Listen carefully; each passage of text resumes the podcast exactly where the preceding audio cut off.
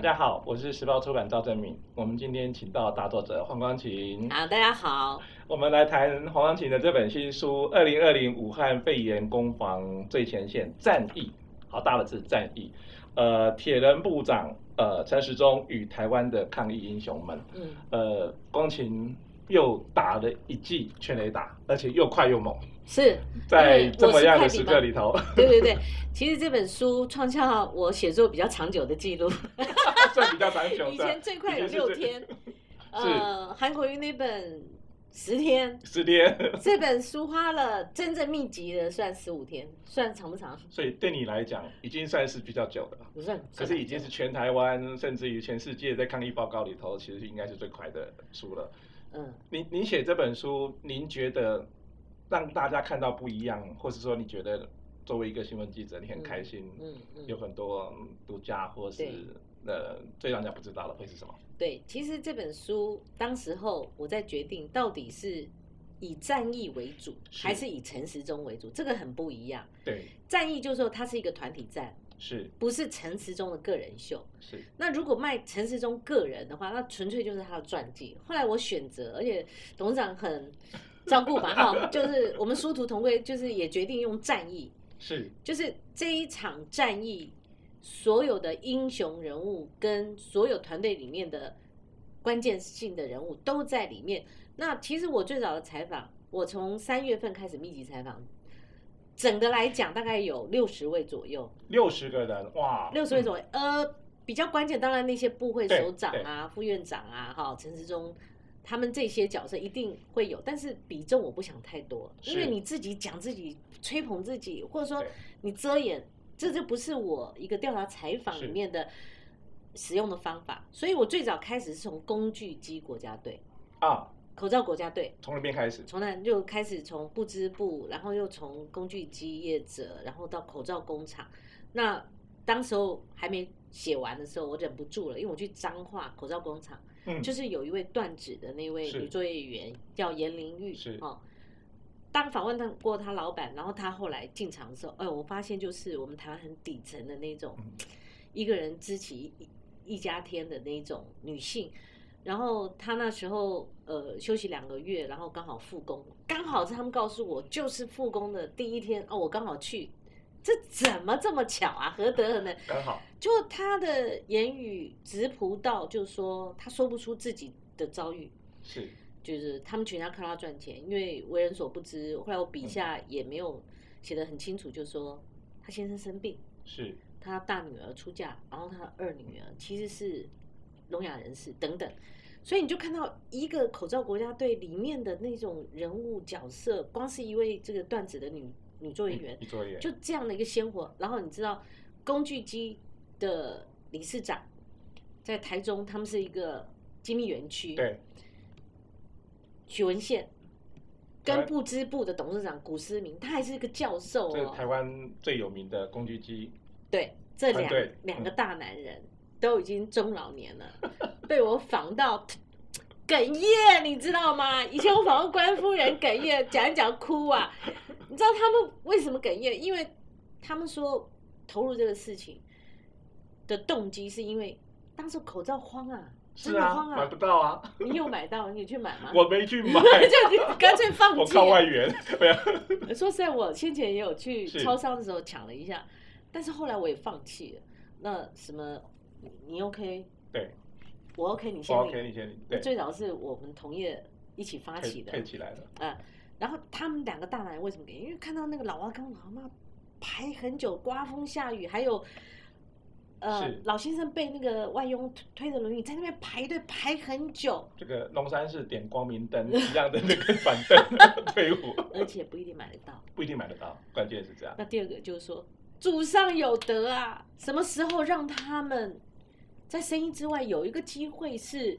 放下小我，为了成全大我，而且彼此都是劲敌耶。是，然后变成中华队，然后为了这一次的这个疫情，然后大家能够拼老命。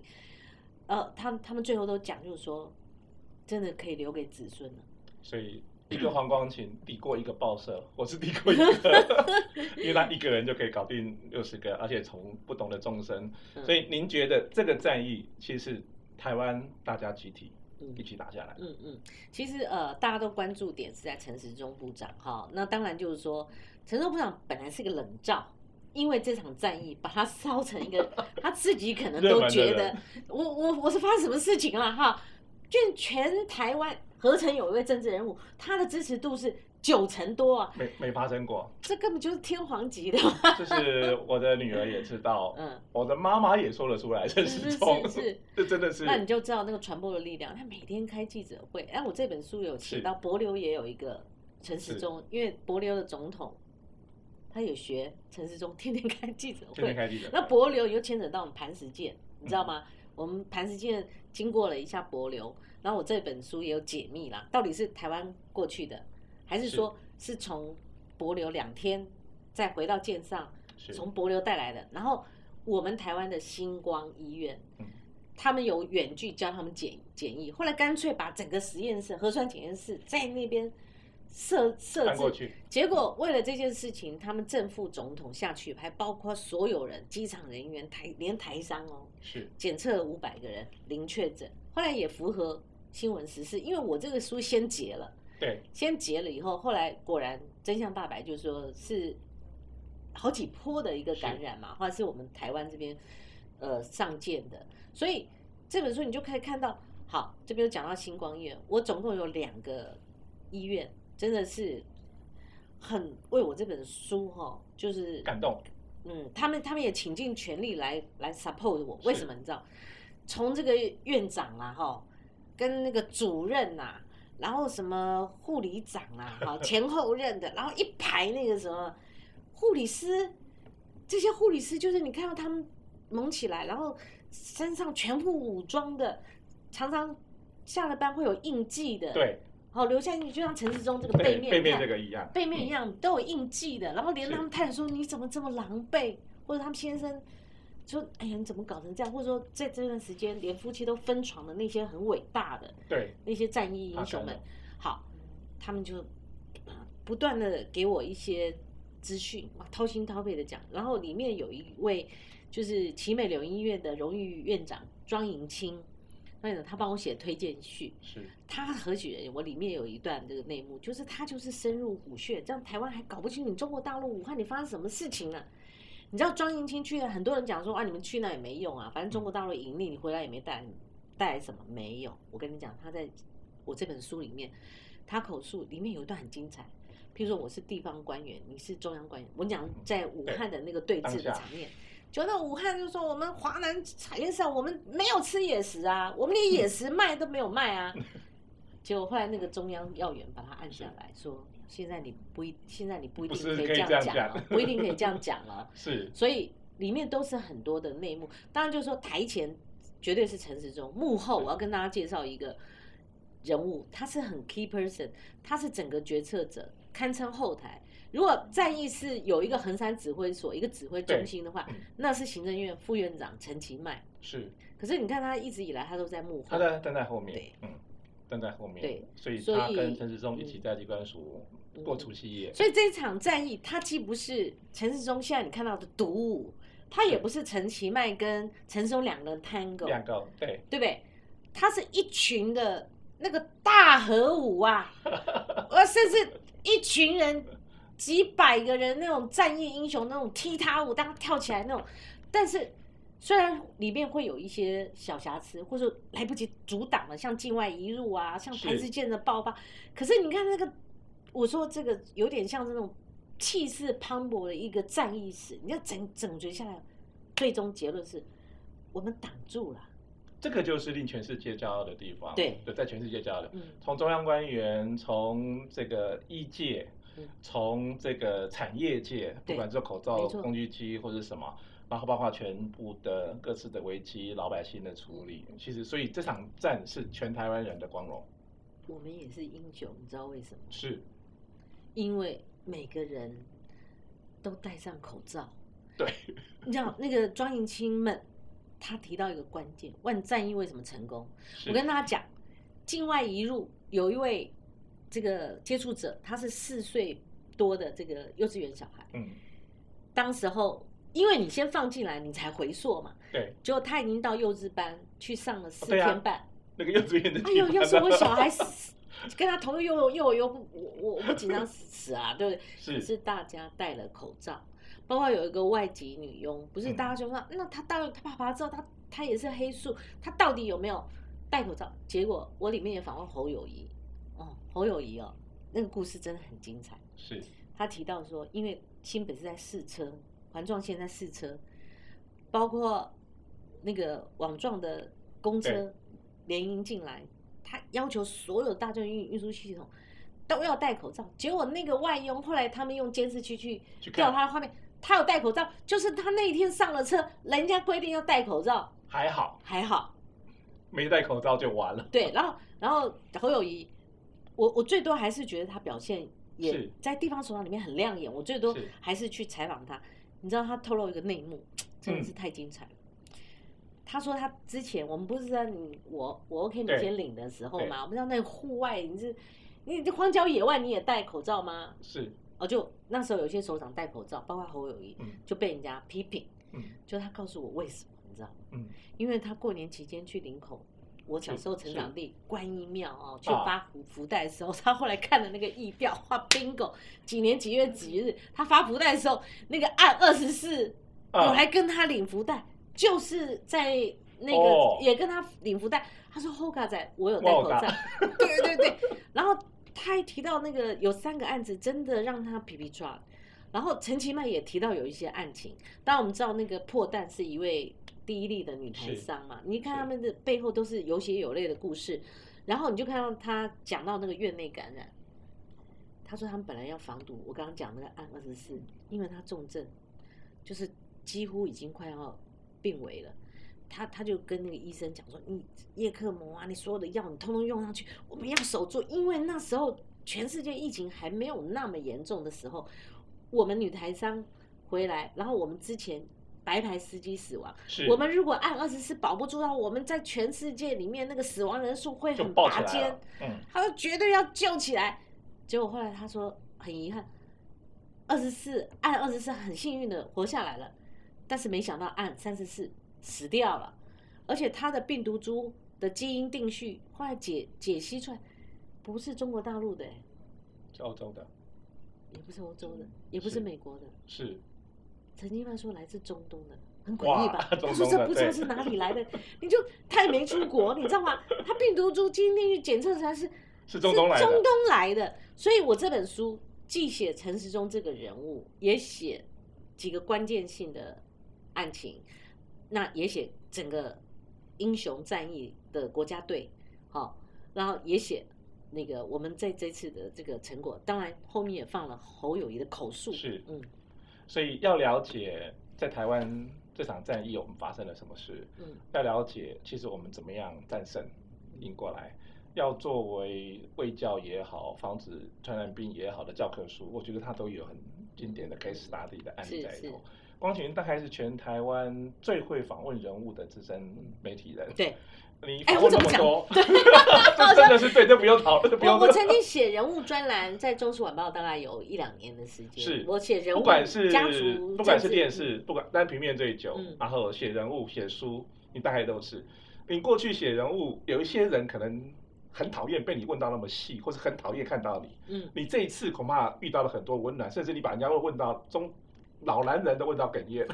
呃，我做这种。人物故事的时候，就像我以前访问关夫人的时候，是以前是录音机，对，这一次一定要用手机录音，因为你回去写的时候，你会发现差别很大。你记笔记，我我我可以，你都可以这样做啊，我可以记下来，我的速度快到可以记下来，对。但是后来发现说，那容易造成字迹误差上的，嗯。后来我觉得，我现在大概三分之二习惯，或者我把它留着都是录音的，是好，就是。我历来访问人物的时候，不然你试试看，我录音机开着，嗯，你往往会讲三个钟头，我都不打断，这很有违你们印象中，我觉得不太像。这 我跟你讲，官夫人往往在那个时候，包括我刚讲那两个大男人哽咽，那你是时候呃讲个一两问个一两句，但是新闻采访不一样，对，但新闻采访就可能。呃，比较咄咄逼人了哈。那那时候是我做广播主持的时候，那哦，那个真的啊，讲到这边就是说，陈时中当时候只是一个默默无闻的卫福部长，是一个冷衙门里面一个大家很少能念出他名字的一个官员，而且他在做卫福部长之前，阿扁执政时代他也做过。他有当过官啊，他他是卫生署的副署长啊，谁知道？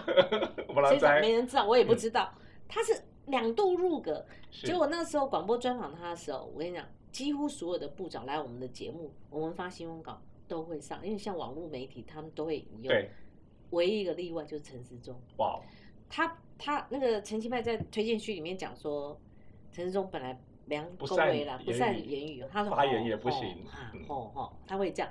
可是他接受我们的广播专访，因为那个节奏要很快。是，哇！我说部长时间不够，然后一个问题一个问题一个问题，哇，他非常流畅。所以你那时候就知道他很稳。他很稳，然后他、嗯、他数字控。数字控。他很会，他他的他他做简报他不用带简报。简报。数字资料的，像陈其迈就是说那个磐石线发生的时候，蔡英文跟他们开会，然后结果陈其迈当然要做决策。是。然后陈其迈坐旁边，他的角色就是他告诉你这个覆盖率多少，现在是数字是多少，在那边哦，就这两个人一搭一唱，后来做出一一些亡羊补牢的一些决定，所以他呢很稳，最终觉得你看这个选这个封面真的很棒。因为他现在会会修修饰自己的头发啊，就是他他你会发现他现在上电视的时候，你看他哎突然去弄个不错的发型了。可是很多人都称赞这张照片，觉得这样的一个姿势，这样感觉深植人心。他最大给人家感觉，就像陈其迈讲的，哎，讲了五六次就发现国人很信这一套，很吃这一味，觉得很信任他。哎，问问啊，心的安心下来。对，对，然后他就是。什么话语或者什么从政的分寸，都是呃非常精准。然后跟大家透露，就是我自己的感受，我觉得他是一个十足的政治咖。真的吗？因为以前真的是没有发现，现在大家都知道这个叫时钟头，这个叫时钟手势，哦，没有。然后，所以因为以前他其实是被埋没的政治人物，所以你怎么来看他？而且你做了很多，其实加他这个当然现在是他最大的英雄。其实很多人大家重新回来，对于陈时中很好奇，嗯。他的出生、他的家庭背景、他的从政经历、他的过去。对，嗯，很多人都他们会觉得说啊，陈其迈不不是陈其迈，陈世忠最大的嗯内幕就是他爸爸是陈其言。就是。我们民法学的相关的权威，就是台大法律系教授，而且他跟彭明敏、跟李鸿禧是同一辈的。人，差一岁，他比他们大一岁，而且他日治学校就是。中学，当时是初中，哦，是他们叫内台共学，是那也是讲日本，那时候我们台湾被殖民嘛，哈，他他他们家族，你看陈世忠在维基百科上面填的籍贯是高雄，是，所以。他他父亲是高雄望族，然后到台北来做呃教授，然后他从小跟他姐姐，大家不知道他有个姐姐陈陈明慧，他们一起在那个台大宿舍长大，所以他一直不解他爸为什么那么多机会不从政，是因为那个年代，你想彭明敏不得了，在海外逃亡了那么久，对不对？然后他的年代，陈荣年代是党外杂志盛行，在家偷偷看，在那个年代，你就美丽岛事件，然后陈文成事件。所以他跟他爸爸很不一样，走了两条不同路。因为他爸爸反对他去学法律，因为他第一第一个兴趣是法律，他说不准，所以他后来就去念那个牙医。为什么念牙医？因为他们最后要填志愿之前，他们班上在传一本杂志叫《Time》杂志，就第一名最夯的行业是律师，他爸也不准了嘛，他就选第二名牙医，就牙医，他他就。可是牙医的专业在这一次来讲的话，他多亏了我，我里面写到左辅右臂，说多亏了那个那个超强右弼，是好超阳右臂张善存张医师，是张善存的辈分很高，他常常打电话，譬如说哎，他说这个已经三次采阴了，我跟你讲，你没有过长张张善存这关不行。譬如说你是、嗯、假设你是新冠新冠的感染科主任，你就会叫他主主任，你们怎么做检测的？你那个棒子有没有 搅一搅？他问你有没有搅一搅，还说什么症状？几乎是隔着电话在问诊了。因为那是专业，没搞清楚，你不能放人出来。所以他他把守住山海关，所以你就原来我们就是这样一关一关一关。对对对，那你看陈世忠以前被他们牙医被瞧不起，健保就说那你们自己附加保险就好了。对呀、啊，因为陈富雄说保大的不保小，他们就是被歧视。然后他做卫福部长说，牙医师 不是医科的，你凭什么做卫福部长？就他第一位牙医位做卫福部长。然后当然就是说做到现在，他同学都讲哦，真的如果没有这场战役的话，陈时中。就是我同学，英雄造时势，对对对，时势造英雄，就没想到陈时中哇，现在就全台湾这个超红的哈。对。然后当然他的母亲说，抱歉，我只有提到他的名字，嗯，但我一字未提是说，因为最后截稿之前是，嗯，他有接受访问，但母亲描述的最多，我已经没有空间。但是我最大的突破是，他的夫人孙婉玲，何许人也？是高雄第二届议长。孙妈亮的孙女，吓不吓死你？你知道他很低调，一般人以为他是大提琴家。我们都知道大提琴的那个部分首席啊。为了他的两个儿子放弃 首席，但是人生十字路口交叉，他愿意放弃自己最珍爱的他妹妹孙巧玲。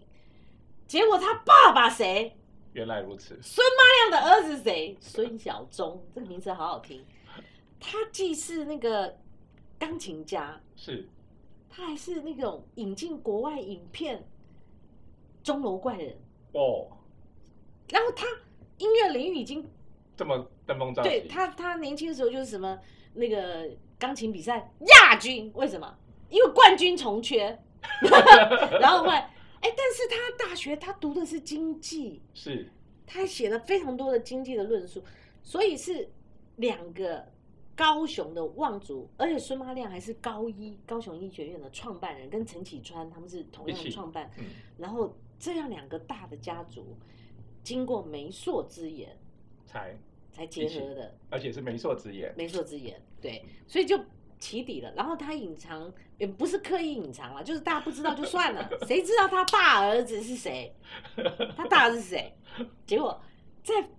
防疫那段期间，张善存两个儿子是医师嘛？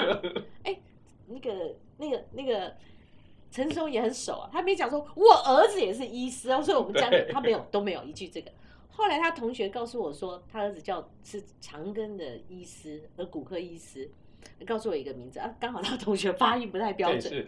后来就我自己 Google 一下，找出来了，呃、用用那个没有要比对人人像哦。后来我才看到，呃，他们毕业纪念册有一个陈松自己写的他们家庭组成，就看到他儿子的名字啊。后来就很确切的比对出来，所以维基百科看了我们这本书，可以把他大儿子的名字给补上去。过了，这个就是资深记者的功力，调查采访，然后这么浩大的工程，其实，然后这么美好的战役，然后留下了这本，嗯、我觉得这是台湾人。共同的骄傲，当然这个骄傲其实是光晴把它记录下来。还有一点时间哦，我很少哭，你没有看到我在那个上节目的时候，在哭到假睫毛都掉下来，没有过。但其实我在写的过程当中，哎呦，啊，这不是矫情，因为在我家谁看到？是我跟你讲，我写到那个赖碧莲，是就那个护理长，护理长，他去接钻石公主号。跟武汉包机，而且他是东航去接东航的，那个东去你去接东航比去接华航难很多啊！哎，我跟你讲，讲到哪里哭？采访的时候哭一次，你看我现在讲的时候，也也是觉得鸡皮疙瘩。你知道，他都没有告诉家人，他自己一个月，他一个人就通就过去了。他一个月避免自己感冒，他喝了一个月的姜茶啊，真的好。你知道避免感，知道风险，而且后来。女儿说：“你妈，你为什么找这个麻烦？你会带给我们麻烦。”就她跟女儿说一下。